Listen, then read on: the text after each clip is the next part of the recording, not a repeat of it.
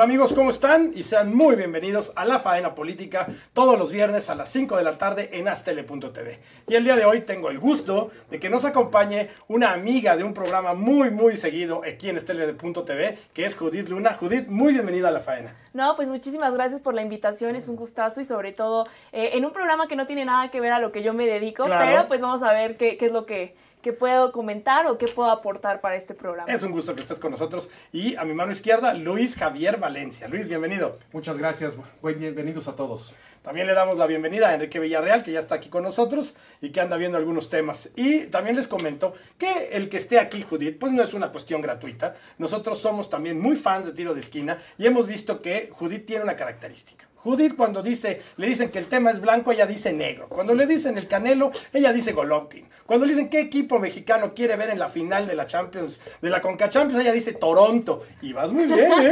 La verdad es que después de los comentarios que nos ha dado Judith, Hay nos que da ser mucho objetivos gusto. en esta, en esta vida, entonces, pues, y además, no ¿por le qué ser igual a todo el mundo, no? ¿Por qué ser igual y por qué, por qué ir nada más por, por no querer decir lo que es correcto o políticamente correcto? Ah, Exactamente. Pues no, entonces... Yo no le voy a México en el Mundial, ¿eh? Ah, Sí no, aviso, yo- yo no le voy a O sea, México espero que gane, Mundial. espero que gane, pero no le voy a Sí, México. el sentido común te dice vamos con México, pero también Claro. la lógica te dice no va a ganar México. Ahora, igualmente, en este tema, y ya entrando al tema de la faena política, les platicamos que nosotros hacemos un guion sobre lo que vamos a hacer todos los viernes aquí y los políticos siempre nos rompen ese esquema.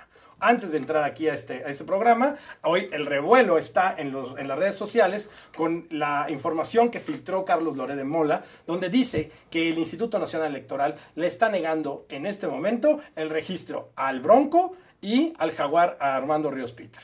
¿Qué opinan Judith y Luis? Pues yo creo que es todo un tema la cuestión de los candidatos independientes. Claro. Yo creo que está, eh, lo platicábamos ahorita fuera del aire, que eh, está diseñado totalmente para que no, no, no, no lleguen a, a- a lograr eh, po- poner la candidatura. Creo que es un sistema muy burocrático y es sobre todo la burocracia andando de que son tantas firmas, es muchísima cantidad. Pero yo creo que si al final del día dentro de la Constitución marca que somos libres de votar por quien queramos, así sea por mi abuela, puedo hacerlo. Entonces yo creo que ese es todo un tema de que solo haya un monopolio ahí de por quién queremos votar, que son los partidos políticos. Estamos totalmente de acuerdo, Luis Javier. Digo, independientemente que sí concuerdo con la mayoría de las de las de lo que menciona Judith, sí existe un- una traba desde el Instituto Electoral, digo, desde, el- desde la misma ley que crearon los partidos políticos a través de, los- de los diputados. Ahí está la ¿no? clave. Digo, ¿Quién hizo, quién le dio posibilidad a los, a los independientes de ser candidatos? Los partidos políticos. partidos políticos. ¿Quiénes no quieren que ganen los O sea, independientes? se Los los van a. Ahora, también hay una razón, a mi muy particular punto de vista, también hay una razón política que eh, frena un poco las candidaturas independientes. Y digamos, el caso concreto sería el del Bronco. El Bronco llegó a ser gobernador del estado de Nuevo León, sin embargo, al momento de presentar sus propuestas, no tiene una bancada que lo respalde. Claro. Llega y tiene que negociar con PRI, con PAN, con PRD, con Movimiento Ciudadano, porque no hay nadie atrás de él. Que eso lo único que hace es que encarece todas las negociaciones, a contrario censo que podría ser en la Cámara de Diputados, que el presidente de la República es del PRI y tiene una bancada del PRI que lo apoya. Entonces el juego político y las negociaciones Es se muy vuelven distinto. un poco Claro. diferentes, se vuelven, digamos, no muy fáciles, pero no, no tan complicadas. Hay un equilibrio. El problema entonces. de los candidatos independientes es ese, que cuando llegan no hay nadie que lo respalda y todo el mundo quiere negociar políticamente. Y la negociación políticamente, y no solamente es privativo de México, de Alemania, de Inglaterra, Francia, eh, de cual, Estados Unidos. Ricardo Anaya acaba de ir a ver a Angela Merkel y ahí ella hizo un gobierno de coalición porque hay. Con ese- la izquierda y la derecha. Así Ahí es. fueron también izquierda-derecha y nadie se anda rompiendo las vestiduras y que cómo. Ahí hizo- van a hacer negociaciones políticas. Hay una negociación política. Igual Rajoy llegó con un gobierno de coalición. Gobiernos porque de son coalición. gobiernos donde tienes que tener la mayoría parlamentaria para poder ejercer ese gobierno. Efectivamente. Entonces, cuando tú llegas y no tienes a nadie que te respalde, tienes que llegar a acuerdos políticos para el presupuesto, para la aplicación, en el caso de los estados, ¿no? Claro. de, este, de, de impuestos locales. Todas, todas, esas, este, todas esas negociaciones pues se le vuelven muy caras. ¿Por qué? Porque tiene que ceder en algo para los partidos políticos y al mismo tiempo tiene que jalar para que le puedan aprobar simplemente los presupuestos. Ahora, Judith, hoy el INE, el- lo que se filtra por parte de Carlos Loret Mola no es un tema que ya sea una realidad. Dice que le niegan el registro a dos candidatos. ¿Tú crees que sea correcto que le nieguen el registro a dos candidatos y que solamente se lo dejen a uno de esos tres que supuestamente sí consiguieron todas las firmas? Yo creo que no es eh, correcto eh, si ya están poniendo trabas. Es como lo podemos ver a una menor escala incluso en trámites que hacemos desde ahorita, por ejemplo, que llega la cuestión de, del referendo del coche, pero tienes que ir a que te den la nueva eh, tarjeta de circulación porque es cada tres años. Y llegas con todos tus papeles y a la mera hora, o sea, te, te metes a la página de internet y a la mera hora te dicen como, ay, te falta algo. Sí, sí. Y es como de, pero es que no me habías dicho eso. No, no, se nos pasó. Es criterio de la oficina, te dicen. Cosas por el estilo, y aquí estamos viendo lo mismo, que los candidatos, sea como sea, eh, traigan la propuesta que tengan, sean válidas o no. pues es injusto de que no, fueron dos firmas las que se les pidió, entonces fue bastante y, y, fue un trabajo bastante eh, arduo el que, el que tuvieron que hacer los que quieren ser candidatos, no sé si llamarlos candidatos, cosa que pues los que tienen eh, ya están con un partido político no tienen que pasar por eso, al, contrario tienen todo el presupuesto del mundo que pudimos ver las cantidades de dinero que gastaron en la pre-campaña, ni siquiera en la campaña. Entonces yo creo que ese también es otro tema por lo que están frenando la cuestión del dinero que le tendrían que dar a los candidatos independientes para poder concretar una campaña política en cuestión de publicidad. Yo, yo estoy de acuerdo y, resalto lo que dice Judith, porque al final de cuentas lo que tiene que haber es reglas claras. Si tú llegas con tus papeles para que te den tu tarjeta de circulación, te tienen que dar tu tarjeta de circulación. Si tú cumpliste con las firmas en la lógica que en la misma aplicación que el INE te dio, te validó las firmas, ahora resulta que aún las que ya te validó son que, no, que no es así. Y entonces vuelvo al tema, es un tema de interés, porque mucho del tema de no darte la tarjeta de circulación es para que tú digas cómo nos arreglamos y tú seas el que le diga al funcionario que tú, que tú lo vas a corromper. No, el funcionario no te va a decir, dame dinero, el funcionario va a decir, a mí dame. Aquí también hay un interés que no es el tema de la dádiva clásica que le das al bendito funcionario que lleva 40 o 50 años allí porque es de base, sino que en este caso hay un interés distinto para negar la candidatura, tanto del Bronco como de Jaguar. Ahora, aquí hay una, casualidad que dicen, el, Bronco se quedó a 35 mil firmas. Ah, ok. Ríos Peter se quedó muy abajo. ¿Por qué? Porque le echaron abajo todas. Pero a ver, entonces. Margarita se quedó abajo con 3000. O sea, ¿cuál es el parámetro? Exacto. Porque el que, más, el que más firmas consiguió fue el Bronco, ¿eh? Sí. Creo que, llegó a 2 millones. Y el que más recursos invirtió fue el Bronco. Fue el Bronco. Ahora resulta que le tiran tantos. Ahora, también hay que, no hay que dejar a un lado lo que dice Pedro Ferriz de Con, que también es candidato, es candidato independiente. Que tampoco juntó las firmas. Él no juntó las firmas, pero él, él, desde un principio dijo que había gente que estaba vendiendo los padrones para que se pudieran meter las firmas este, y, y, las, y las credenciales de elector. A él le llegaron a ofrecer. le llegaron a ofrecer. Hizo ahí una prueba y sí le mandaron creo que dos credenciales que era de su director, eh, de su productor, no sé qué, y efectivamente venían los datos, pero no eran las, las fotos. Claro. O sea, sí hay, sí hay una mafia, digo, en México que no está mafiado, está muy cañón, porque hasta en los tianguis hay mafias.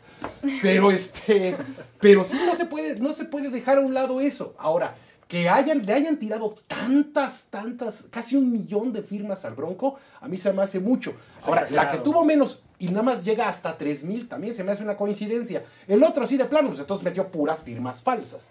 Ahora también hay que ver si el INE va a proceder de manera, de manera este... administrativa y después penal. Y después penal, porque tiene que presentar entonces denuncias penales. O el INE se va a hacer de la vista gorda y va a decir, pues nada más no pasaron y ahí, la y ahí muere. Pues entonces, ¿en qué estado de derecho estamos? Pero a ver, yo me pregunto, ¿tiene el INE la facultad de revisar la firma y la foto de quien está pidiendo? Porque entonces dime, ¿con qué, con qué criterio o pues bajo qué facultad lo tienen pues lo hizo. está echando para abajo firmas y está echando para abajo credenciales. Entonces ya es un perito en grafoscopía el INE. No sé si es un perito, pero si, si salen, si sale tu credencial de lector, salen tus datos, pero no sale tu foto, creo que tu credencial es falsa. Entonces no se necesita ser perito de grafoscopía, simple y sencillamente. Yo creo que es toda una mafia también ahí. Es casi imposible que el INE, si no tienen tiempo para otras cosas, que esté revisando firma, por, firma. Y sobre todo hoy en día, pues, o sea, no se va, como tú dices, no se van a poner a analizar si son reales o no las firmas. Y conseguir credenciales hoy en día, pues es bastante sencillo, que incluso lo pueden hacer con cosas de eh, como lo vemos los partidos políticos incluso, que les llevamos, eh, no sé, la, eh, la red despensa, el rotoplas, lo que sea, pero tienen que llevar a cinco personas con sus credenciales para votar. Todo es Ese tipo de, de, cuestiones. Entonces, desde ahí viene, y radica el problema, que yo creo que sinceramente sí pudo haber alguna mafia o no. Entonces se me hace un proceso realmente burocrático y tonto el que se tenga que Y además le resta credibilidad al Instituto Nacional Electoral, le resta credibilidad al proceso electoral y le resta credibilidad a to- todos aquellos ciudadanos que sí están haciendo, no nada más para la presidencia de la República, sino para todos los otros procesos, su registro. Es que no solamente le resta credibilidad al proceso electoral, que eso ya es de por sí grave, le resta credibilidad a un programa, de una aplicación que se supone que ahora ya todo el mundo puede comprar por internet y no hay ningún problema, a menos que no lleguen las cosas como siempre pasa cuando las pides de China. Pero se supone que inmediatamente al dar el número, valida la propia aplicación si la credencial es o no balín. Claro. Y de repente dicen, no, es que te voy a reval- revalidar. Oye, pues entonces, ¿qué estamos, ¿a qué estamos jugando? O no saben programar, o no saben usar computadoras, o de veras nada más están haciendo pendejos. Pero No, o el tema es que en realidad hay un tema simplemente de interés de ver quién Claro, sí pasa y quién, no. pasa. no. Judith, Pues todo un tema, sinceramente yo ya no sé en quién creer. Incluso, bueno, eh, no, no, no, no es por aquí hablar de más, pero yo tengo dos credenciales de, de- de lector porque una se me perdió y después ya que saqué la otra, encontré la otra. Y eso Entonces, es un tema de temas de, de ese tipo de, de cosas, de que hay dobles credenciales, de que se pierden, robo de credenciales, etcétera, todo se puede dar. Entonces, sinceramente, yo no creo ya en nadie, en nada. Sí, me hace todo una verdadera cochinada, pero pues bueno, ese es el proceso que nos tocó vivir. Pero hay que ir a votar. Así es, hay que ir a votar, pero pues ni a, ni a cuál ir. Ahora sí que yo creo que está más fácil que me preguntaras quién, qué- cuál va a ser el, el- la final del mundial. ¿quién es el campeón de la Champions? Bayern. Ayer. ¿Ya Contreras? Pues Judith, nos ha dado mucho gusto que estés con nosotros. Eres la segunda mujer que nos acompaña en No, la gustazo por haberme invitado, Y la verdad es un gracias. placer que estés con nosotros. Somos tus admiradores de todo, de, todo este tiro de esquina, pero la realidad es que cuando va a hablar Judith hay que poner atención porque se mueve el, el set cuando dice Así cuando habla es. Judith. Pues no se pierdan nuestro programa aquí en Aztele 7 pm, igual el viernes. Pero muchísimas gracias por la invitación Gracias, y también los Judith. esperamos por allá. Amigos, vamos a ir un corte, regresamos. Esto es la faena política, no se lo pierdan.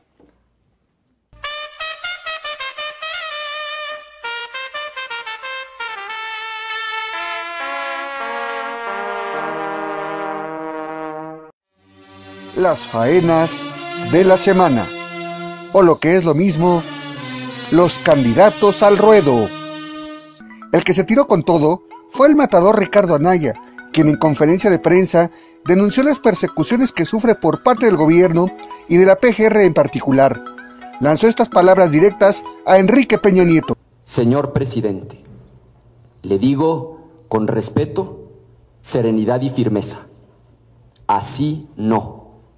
Saque las manos del proceso electoral y deje que el pueblo de México elija en completa libertad. Margarita, por su parte, al momento de registrarse ante el INE como candidata independiente, soltó esta declaración. Y es momento de dar signos y de romper el vínculo entre la política y el dinero. Por eso y en congruencia con mis valores, hoy anuncio que he decidido renunciar al financiamiento público que me corresponde como candidata independiente. Esperemos que debido a esta decisión no merezca a final de cuentas el arrastre lento, pero de votos hacia su campaña. Y el que sorprendió como siempre con sus dichos fue el berrendito de Macuspana, quien saltó sobre el burladero amenazando a todos los presentes con estas declaraciones. Eh, yo tengo dos caminos, ya lo he expresado, Palacio Nacional o Palenque Chiapas.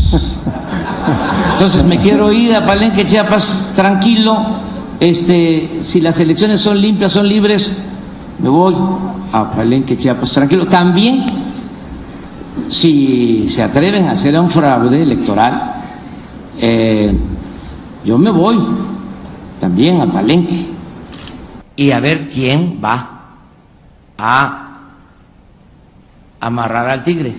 El que suelte el tigre, que lo amarre. Así ya no voy a estar yo deteniendo a la gente luego de un fraude electoral. Hasta aquí amigos, estas fueron las faenas de la semana.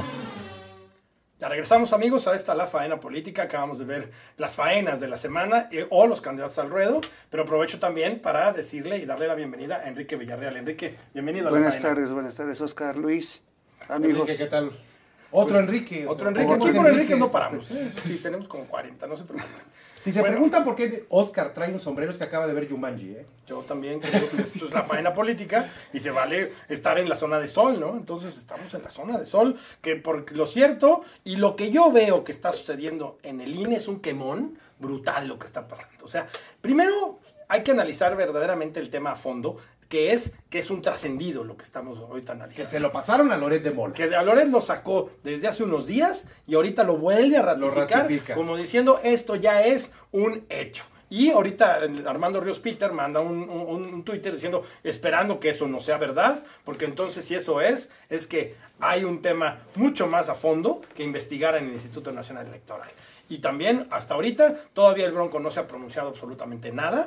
Y Margarita, casualmente, lo que ya tenía eh, realizada y agendada una reunión con los dos candidatos, tanto con el Bronco como Armando Ríos Peter, para que los candidatos independientes se reunieran, hoy en este momento canceló la reunión, casualmente. Lo cual me parece que es muy "Oye, extraño. Yo ya comí, o sea, ¿sabe qué? Yo creo que no nos vemos para comer porque ya comí. Yo ya comí, entonces si quieren nos echamos un café, pero aguanten, ¿no? Porque ahora no traigo agenda, ¿no?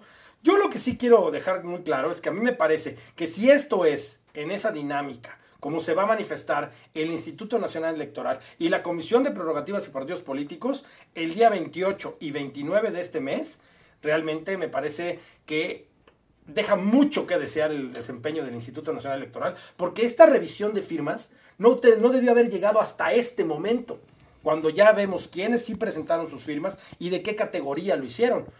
Yo lo que les puedo decir es, bajo mi experiencia, es que después de yo haber registrado una agrupación política local y una agrupación política nacional, cuando tú lo que estás pidiendo son firmas, tú vas con el ciudadano, le pides su firma, el ciudadano te la da de buena fe y tú presentas los documentos ante el, Instituto Nacional Electoral. En ese tiempo era el IFE. Y el IFE lo que hacía era revisaba la credencial elector con la clave del elector y la firma que presentabas, pero no había una, un- un- no, no se juzgaba si la firma era o no era real. No se juzgaba si, las- si- esa manifestación del ciudadano libre y voluntaria tenía o no tenía el peso para tener una validez para que cuente para ese registro. Y ahora con esta, si ya les habían dado la bendita aplicación, ¿por qué esta aplicación no fue depurando desde un principio es que es, es que es cada lo que yo, cosa lo que yo comentaba en el segmento insiste? anterior. Por eso, por eso estamos como estamos. Tan sencillo como que, oye, si en la aplicación, si yo meto mi tarjeta de crédito a una aplicación, la aplicación me dice inmediatamente, No es se tarda cinco, cinco días, no se tarda 20 días como el, como el INE. Me dice inmediatamente si mi tarjeta de crédito pasa o no pasa. Incluso Que en México no podamos hacer o no podamos tener un sistema informático que al me- momento de meter la, la clave del lector te diga no existe o está mal o está bien. Claro. Porque bueno, puedes meter la clave y puede ser que esté mal y en ese momento te diga esta credencial no es válida. ¿Por qué? Porque mucha gente, como estaban mencionando, pues a lo mejor tiene una o dos credenciales porque la credencial pasada o se cambió de casa o la perdió, sacó otra, después al agarrar un saco la encuentran. Entonces puede ser, puede ser que una credencial ya no esté vigente. Claro. Pero es eso en el mejor banco. que te quede- Perdón, sí. Pero cuando vas al banco, tú lo que decía Judith hace, hace rato que ya tenemos credenciales. Si ella va con su credencial vieja al banco a cobrar un cheque, La mandan a la fregada, aunque ¿eh? esté su nombre, en el momento La ¿sabes mandan a la fregada. No vale. Su Mejor, no mejor en el. Porque, banco la de ventanilla te dice tu credencial Exactamente. es- no está vigente. Aunque sea ella, que sea su foto, tarde, sea su ¿Cuántos firma, días claro. se tardó el INE No, en bueno, lleva más de un mes. Oye, entonces la aplicación, pues, ¿qué, en, en qué la hicieron? ¿En, en MS2? Y además ¿En lo iban haciendo ¿En- diario, lo iban haciendo diario. Se Claro. supone que los candidatos, bueno, que periódicamente las estaban revisaban. Después revalidaron todas y le tiraron cualquier cantidad de, de- de credenciales al Bronco, cualquier cantidad a Margarita. A Ríos Peter lo dejaron casi encuerado con todas las credenciales. Dice uno, pues, entonces, ¿por qué no fue? Ahora, en estricto sentido, la ley de este país dice que cualquiera que quiera ser candidato puede ser candidato. Así Y es. que y no necesita en este momento un partido, sino que es un derecho constitucional votar y ser votado. Entonces, Así el es. tema de las firmas también está muy a- a- al sujeto. Por eso hoy tenemos registros de, de, de, de Ferriz de Con y muy probablemente veamos el de Marichuy en cualquier momento, ¿eh? Porque al final de cuentas, el tribunal tendría que decidir si es válido o no válido pedirle a un candidato independiente esa cantidad de firmas y validarlas en qué sentido y por qué. Ahora, Claro. hablando de Ferriz de Con, acaba también de subir a la red que hay un tema que él sube y que manifiesta donde dice Calderón, Margarita y Peña lo único que están haciendo, todo esto de descalificar candidatos, de no dejar pasar candidatos y casualmente la candidatura de Margarita sí es la que procede, hay un tema para perjudicar a Ricardo Anaya. Una vez más, en el centro del huracán. ¿Por qué? Porque el presidente está obcecado en que la candidatura de Ricardo no crezca. Bueno, yo te voy a decir una cosa, y era lo que estábamos platicando antes de iniciar el programa. Yo tengo la teoría que no solamente es un pacto que tengan Peña o el PRI y Calderón. Yo le sumo, yo le sumo a López Obrador. Sí, que para, mí no hay, para mí no hay casualidades en política. Hay tres calderonistas en el equipo cercano de Morena. Gabriela Cuevas, José María Martínez y este Germán Martínez. Martínez son calderonistas de primera línea, les deben todo lo que son actualmente a Felipe Calderón Así es. hay tres, hay un, por lo menos uno está Lozano con los priistas. El presidente del Senado, Y Cordero no tarda, ¿eh? el presidente del Senado, En 10 minutos se va para el PRI. Ernesto Cordero, es calderonista y lo pusieron los priistas. Aquí no hay coincidencias. A mí se me hace que aquí todo esto está como manda unos calderonistas para acá, otros calderonistas para acá, otros a controlar el Senado. O sea, a mí, a mí, como les platicaba, a mí me suena esto como la película del Día de la Independencia, que las naves se van poniendo en su lugar antes de atacar. Y a mí se me hace que alguien está moviendo las, las- los hilos hasta arriba. Ah, porque además está la candidata independiente calderonista y en el PRI hay un, cal- un candidato que no es prista, pero sí es calderonista. Entonces, a mí, ahora sí que como dice el, el de la... Que alguien me explique porque esto sí está muy cabrón. Ahora, ¿Sí? como tú decías también, a final de cuentas, Mid no levanta ni va a levantar. Bueno, No. hasta el Esa momento. candidatura ¿no? Está momento muerta. está está, muerto. está muerto el señor y no habrá poder. Nació que- muerta esa nació candidatura. muerto. Entonces, esos votos que tú decías eh, antes de entrar al aire, que si Margarita declinara por Ricardo, esos votos le permitirían a Ricardo emparejar más que técnicamente al, a, a, a como dice mi tocayo. Pero aquí, si Margarita toma fuerza, esos cuatro o cinco que subiría, porque tampoco subiría mucho, se los va a quitar a Ricardo. Se Entonces, a quitar. el ganador de la contienda ya está claramente. Por eso tienes razón, Luis. Aquí no es de dos, es de tres. Y Andrés Manuel está incluido en esa Yo es lo triple alianza. Me van a decir hasta de lo que van a morir mis amigos que están en Morena, que a los cuales les mando un saludo. Pero, pero a mí se me hacen demasiadas coincidencias que no son lógicas. Y en política no hay coincidencias. Ya a mí me parece perverso que hoy por hoy el régimen corrupto de Peña Nieto se haya ido y se haya plegado al gran... Ah, porque ¿quién al- ha oído que haya dicho López Obrador actual en No, estos últimos? se acaba que de un registrar. ratero, que Peña No, no, es- al contrario, ya registró- lo perdonó. Se registró y dijo que les va a tender una mano a, la a lo- todos los contendientes. No, que es el bueno. momento para dar una mano a los contendientes. Señores, no hay casualidades. Esto está todo, todo, todo armado. Y a mí me parece que los únicos perjudicados en esto somos los ciudadanos. Porque al final de cuentas, el reparto de los espacios, las, los intereses políticos creados por el PRI, por el, el grupo de Calderón y por Andrés Manuel, a mí me parece que Ahora, están yo no digo que muy sea- por encima. Que haya uno que sea una blanca palomita. Yo No. no. lo digo, yo no meto las manos al fuego por nadie. Pero para eso están las instituciones que ya deberían. Ahora andan muy, co- como dijo López. Pues primero vayan a declarar al Ministerio Público. Pues que los mande citar. El Ministerio Público está haciendo. Está echando la hueva para los, para los asuntos importantes. Avienta nada más boletines de prensa, Ah, ahí sube está. videos. Pero no cita a nadie. La labor del Ministerio Público es citar a los testigos, a los presuntos implicados. Bueno, cuando, a el, cualquier cuando Ministerio Público fue Santiago Nieto, hoy sale a declarar, a decir que el presidente de la República le ofreció dinero por vía... de Eso es muy grave. Eso es gravísimo. Eso es gravísimo. Gravísimo, porque al final de cuentas, al fiscal especializado de delitos electorales que corrió al procurador y que corrió el Senado de la República, hoy viene a decir, a mí me dijeron que no querían que investigara Overbrecht porque el presidente me pidió y además me ofreció un recurso para hacer eso. Imagínense de y, qué y talante que además del y de calibre qué de, que sacaron este es esto. Sacaron sus este cómo se llaman sus conversaciones por este de, de WhatsApp y todo No, y además le ¿Lo que mandaron a su, a su esposa, le mandaron fotos de que se resultó que estaba con otra mujer. Y bueno, eso es un tema de- del mismo Santiago Nieto y sus problemas. Pero a ese grado de porquería se manejan estas gentes. Y además lo amenazaron de muerte. Pues esto es la faena política, amigos. No me vengan con cuentos. Margarita es del PRI. Regresamos.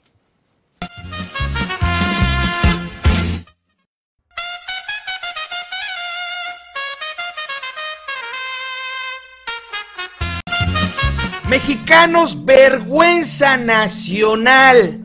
Esto el día de ayer lo vi, dije, no creo que sea verdad. Pero sí, uno de los exgobernadores priistas más corruptos de la historia, es dejado en total libertad, total paz. La PGR dice no hay absolutamente nada que investigarle a este hombre, César Duarte. Inclusive Javier Corral está no molesto lo que le sigue. Vamos a escuchar parte de lo que dice. Este es el gobernador de Chihuahua. Recuerden que él cuando llega a Chihuahua como gobernador se da cuenta que las arcas públicas, que las cuentas están mal y él ofrece las pruebas. Es lo que más le enoja. Yo dice, yo soy el que di las pruebas y lo liberan. Vamos a escucharlo. De vergüenza. ¿Hasta dónde un régimen como el que encabeza el presidente de la República está llegando en el uso de la PGR?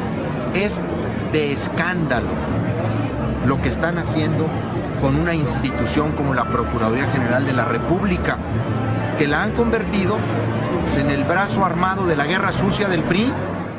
Ya regresamos amigos a la faena política y acabamos de oír, y aunque parezca el discurso habitual de Javier Corral, esa, esa forma de decir que es indignante, que realmente es lamentable, que es escandaloso, es que realmente lo es.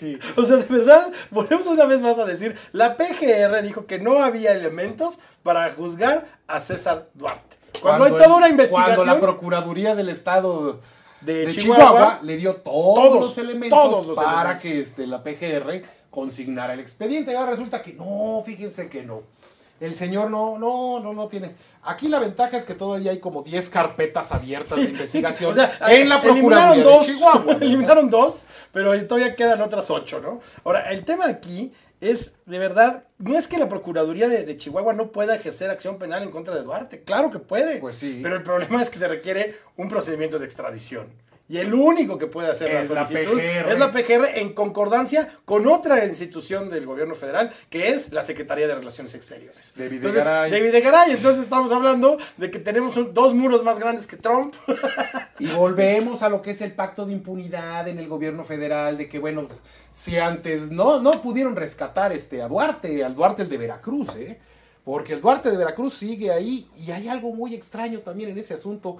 Hoy el abogado de, de Duarte de Veracruz dijo, yo ya no le entro, yo ya no quiero ser su abogado. Porque iban a empezar a preguntar, oiga, ¿y usted de dónde está cobrando? Porque el señor dice que no tiene dinero. Y usted, aquí está su asunto, eh, yo ya no quiero saber nada de esto. Porque además yo no he cobrado nada. Yo no he cobrado nada. Pues Entonces ya también está empezando. Pero a Duarte, El de Chihuahua, donde, se- donde es- está comprobado por la Procuraduría de Chihuahua, no la PGR, que entraron los recursos, se contrataron en universidades, se dispersó ese dinero para lavarlo, porque en este caso pues, es lavarlo, y después mandarlo a las candidaturas del PRI en diferentes estados. Eso está comprobado por la Procuraduría de 200 Chihuahua. millones de pesos. Ah, pero resulta que el otro que es el manejo de, de, este, de dinero y este, de procedencia ilícita, pues no, no está, este, no está comprobado. Por lo tanto, entonces, este, pues el señor, el- la PGR, no vamos a ejercer acción penal en contra de él.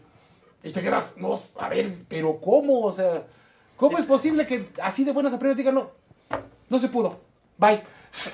Ya lo perdonó el Eso fue lo que vino a hablar el gobernador de Chihuahua, Javier Corral, con el secretario de Gobernación.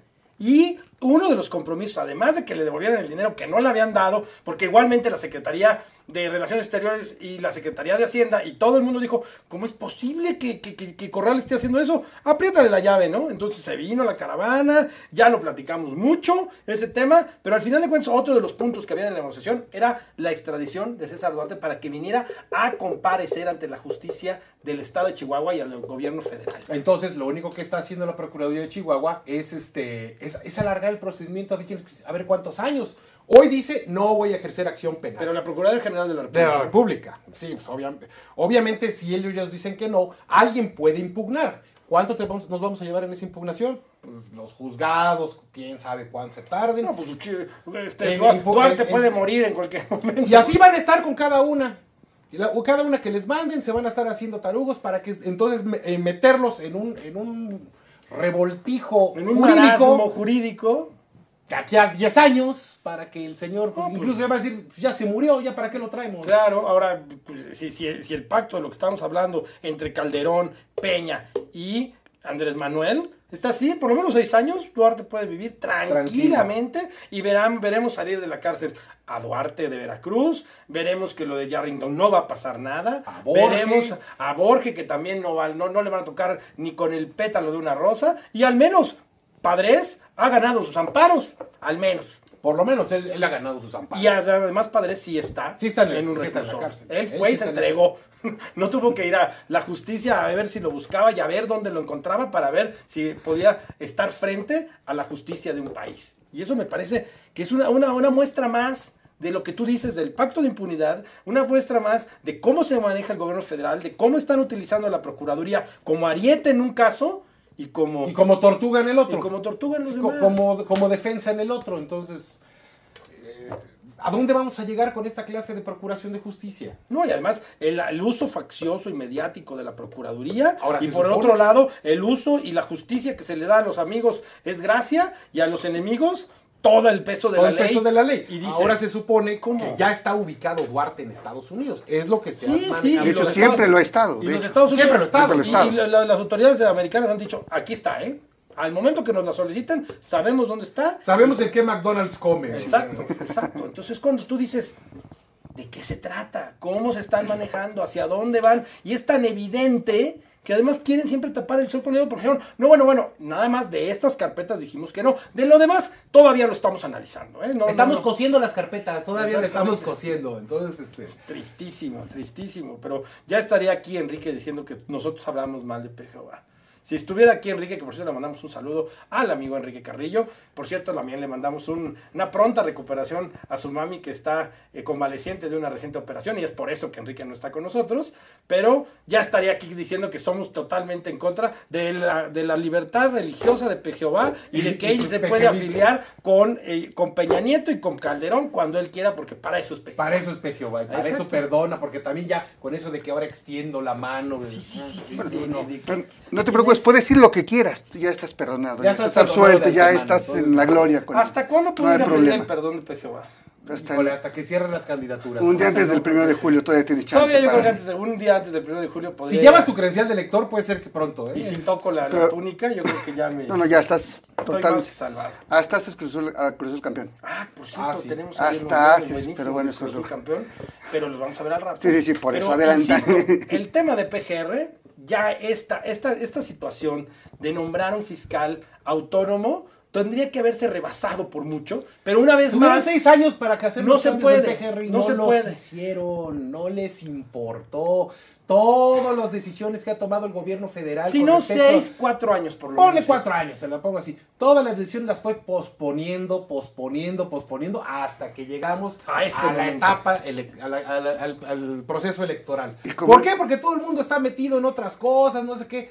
Ahora sí voy a proponer un fiscal, ahora sí vamos a hacer- llegar a acuerdos. se sacaron un fiscal de FEPADE porque de plano la presión era brutal. Pero si, si no, hoy no tendríamos fiscal de FEPADE. Pero además, parece que no tenemos fiscal de Parece FEPADE. que no existe Porque el fiscal de FEPADE no está haciendo absolutamente nada. Nada, No, nada. nada. Todas las investigaciones que se han hecho. En este proceso electoral, yo creo que hay tres, tres o cuatro instituciones que son, digamos, los, las estrellas del circo. El INE. Mal, la, la Fiscalía de Delitos Electorales mal. Y este... El Tribunal y Electoral. el Tribunal Electoral. El Tribunal Electoral pues es calladito porque ellos, ellos llevan sus, este, sus propias, este, sus, sus propios procesos y nada más sacan resoluciones. Es un tribunal. Pero los dos que deberían estar funcionando bien y de manera muy transparente, que es el INE y la, y la Fiscalía Especial de Delitos este, Electorales, están durmiendo el sueño de los justos. Pero una institución como la Secretaría de Gobernación que ve la gobernabilidad y la seguridad interior de este país, también tendría que estar no, actuando. no lo creo. Está actuando. Pero- ¿En favor de quién? ¿Quién sabe? Pero No, sí actuando. sabemos, en favor de este pacto triple, de que ganen y que se lleven la impunidad. Y de que- péguele de putazos a otro. Sí, y sí, y, Está- denle hasta que se canse, porque el otro ya no, que ya no acaba de reaccionar, porque todo el día está defendiéndose en esa lógica. Qué bueno que está usando sus millas Ricardo Anaya, Sí, que no. obtuvo de sus viajes a Atlanta, pues claro que las obtuvo, pero de, esa- de esas millas espero que esté yéndose hoy a Alemania y, a- y- ayer a Alemania y ahora y hoy a Chile, pues para que por lo menos respire un poco de la, de la, de la ondanada de golpeteo. Y además no es nada más eso, sino que lo que vimos ahorita en las faenas que nos hizo favor de hacer Enrique Villarreal, es que pues al final de cuentas él manda y dice, así no, señor presidente, pero llegando, llegando y aterrizando en, en México, Lo tiene- reciben ahí una comitiva a las 3 de la mañana de personas que les renuncia, renuncia, y cuando los quiere filmar la gente se empieza a espantar. Pues sí. Pues es como los que habían llevado este, alguna vez a los acarreos del PRI. Oiga, ¿por- ¿usted conoce al candidato? ¿Cuál? ¿A qué vino? ¿A qué vino? No sé, yo vengo porque me dijeron que había una reunión. Y aquí traigo a los niños y los traigo hasta sin comer. Entonces, pues, Triste, muy triste en, términos de cómo han Y manejado yo no es de esta que defienda a nadie, yo no, yo no meto la mano por nadie, pero ya mejor hubiera este, la PGR citado a declarar, como dije, López, vayan a declarar, pues cítenlos, ya que se empiecen a citar la PGR, gente. que haga su trabajo Que haga su y que trabajo. deslinde las responsabilidades del tema de lavado de dinero, que Si es, es el culpable único, o no, que es el que único, inicien un que es el proceso. único caso que hemos visto que trabaja, porque ni Overbrecht se ha, mo- se ha movido, ni, Ni la Ayotzinapa, nada, ni la playa, ni la Casa Blanca, ni nada. Amigos, esto es la faena política, vamos a un corte. Ni el de. Rosario Robles. Ah, tampoco. Muchas gracias. Ya sé que no.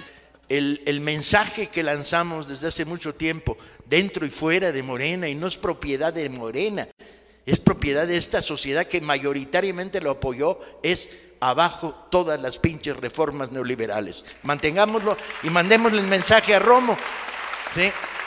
La segunda que está íntimamente ligada a esto es la- el nombramiento entre las candidaturas de eh, Morena de este de Napoleón Gómez Urrutia, que está íntimamente ligado a la aparición en las candidaturas de Germán eh, Martínez.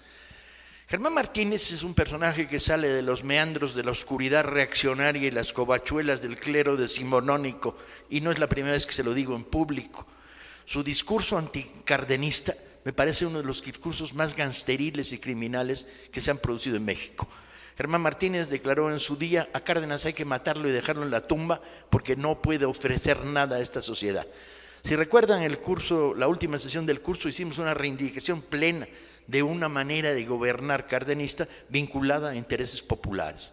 Podemos tener visiones críticas de lo que fue el cardenismo, y las tienen algunos, otros no, pero lo que es evidente es que no podemos ir hacia el siglo XXII sin, sin la... Amigos, ya regresamos a este, el cuarto segmento de la faena política. Y bueno, acabamos de oír las palabras de Francisco Taibó. y- Paco Taibo dos. Paco Taibo 2. Y este. Lo que decimos antes del corte, y creo que es correcto, el tipo escribe bien, el, tipo- el tipo es un tipo congruente con Tiene lo una que él visión piensa. muy particular, es un gran Pero eso es lo que él piensa. Y eso es lo que a mí me parece que es preocupante. En la lógica de cómo lo plantean y cómo lo quieren ejecutar. Ahora, ahí mismo se ve que hay una visión que es la que tiene este. Eh, el, el Romo, el, el empresario Romo, y hay una visión de la que tiene la gente que realmente está afiliada a Morena. Es que, a ver, tú, estás, tú, tú mismo estás dando la pauta de la división. El empresario Romo, que por cierto en Monterrey no lo quieren mucho y lo di- fue a decir el Bronco ahí a la comisión bancaria, que todo el mundo conoce cómo es Romo porque ha quebrado a todas sus empresas. Claro. O sea, no creo que sea una persona como que muy, muy, muy este, transparente el manejo de sus empresas porque Monterrey no lo quieren mucho. Una cosa es lo que va y dice y otra cosa es lo que va y piensa o hace. En este caso, sale y dice de que no, es que no se van a tocar las reformas estructurales en materia de petróleo y no sé qué. Aquí, como dice Paco Taibo, digo, yo podré no estar de acuerdo en muchas de las posturas que maneja Morena o López Obrador o incluso el mismo Paco Taibo. Puedo no estar de acuerdo y puedo tener argumentos para refutar o para tener un diálogo. Pero el señor siempre ha sido congruente y dice, oye, si estoy en un movimiento en el cual lo primero que hemos ratificado es echar para atrás la reforma No, no dijo eso, dijo, hay que mandar a chingar a su madre esa reforma. Así, a mandar a Bueno, chingar a madres esas, esas reformas. De repente que venga uno de los voceros de López Obrador y no le pega a López Obrador, se ve mesurado, y dice que venga a decir eso, pues quién es, que diga quiénes somos nos. Claro. O sea, que especifique. ¿Por qué? Porque el señor sí es congruente. A lo mejor el resto de la gente como que puede dejar pasar eso dentro de un partido político. ¿Por qué? Porque por conveniencia político-electoral. Pero este señor siempre ha sido congruente con sus, con sus convicciones. Pero al final de y cuentas, siempre las ha dicho. ¿qué va a suceder? En la lógica del peje que nosotros conocemos, entenderíamos que tiene y está más vinculado con lo que está diciendo Paco Taibo. Pero al final de cuentas, ¿eh? en la lógica de lo que estamos viendo que está pasando, pues no se preocupen, no, no, no van a quitar las reformas estructurales. Hay una inconsistencia de fondo en lo que ya hoy es Morena. Porque si a mí me decían que era un movimiento social, y, o sea, esa era su congruencia. Y hoy, hoy ¿dónde está la No, congruencia? lo que pasa, aquí lo preocupante es que no haya salido alguien de. Pues es que ¿quién es el vocero de, de Morena? Tatiana. Tatiana. Pues bueno, no, no, no. ella No, de veras, en serio. ¿Quién es el vocero de, de- de Pues, Morena? ma- pues, AMLO. pues. ¿Quién es el candidato de Morena? ¿Quién es el presidente de Morena? ¿Quién se es el- puso como O sea, can- que no haya salido alguien, o por lo menos como dices la Tatiana, a decir, no, es que fíjense lo que quiso decir Paco Taibo, porque no se le atreven a poner a Paco Taibo, porque Paco Taibo es una de las personas de la primera línea en Morena. Y si el señor salió con toda la convicción a decir eso, tienen una bronca interna del tamaño de Chihuahua. Chihuahua. Porque además lo que tú dices, no habló a, a voz personal, dijo yo, Taibo, dijo, nosotros en Nosotros, Morena. O nosotros sea, en Morena lo hemos ratificado exacta- tres veces. ese es el punto, que no habló nada más por él, habló por todos, exacto. Alfonso Romo nada más está saliendo a pendejear, a pendejear empresarios o el, el López Obrador lo deja que le digan lo que quieran. La verdad dije, va a decir, yo no dije eso. Lo dijo Romo, pero pues Romo aquí, pues ¿quién es? Como dijo Paco Taibo. Se vaya, madre, dices. hasta, hasta Luis se mide en esos temas. ¿no? Sí, no, no, sí está cabrón, es que sí está cabrón. Bueno, ahí tenemos algunos, algunos memes que tenemos ahí, imágenes, a ver si nos la puede mandar nuestra estimada producción que queremos tanto.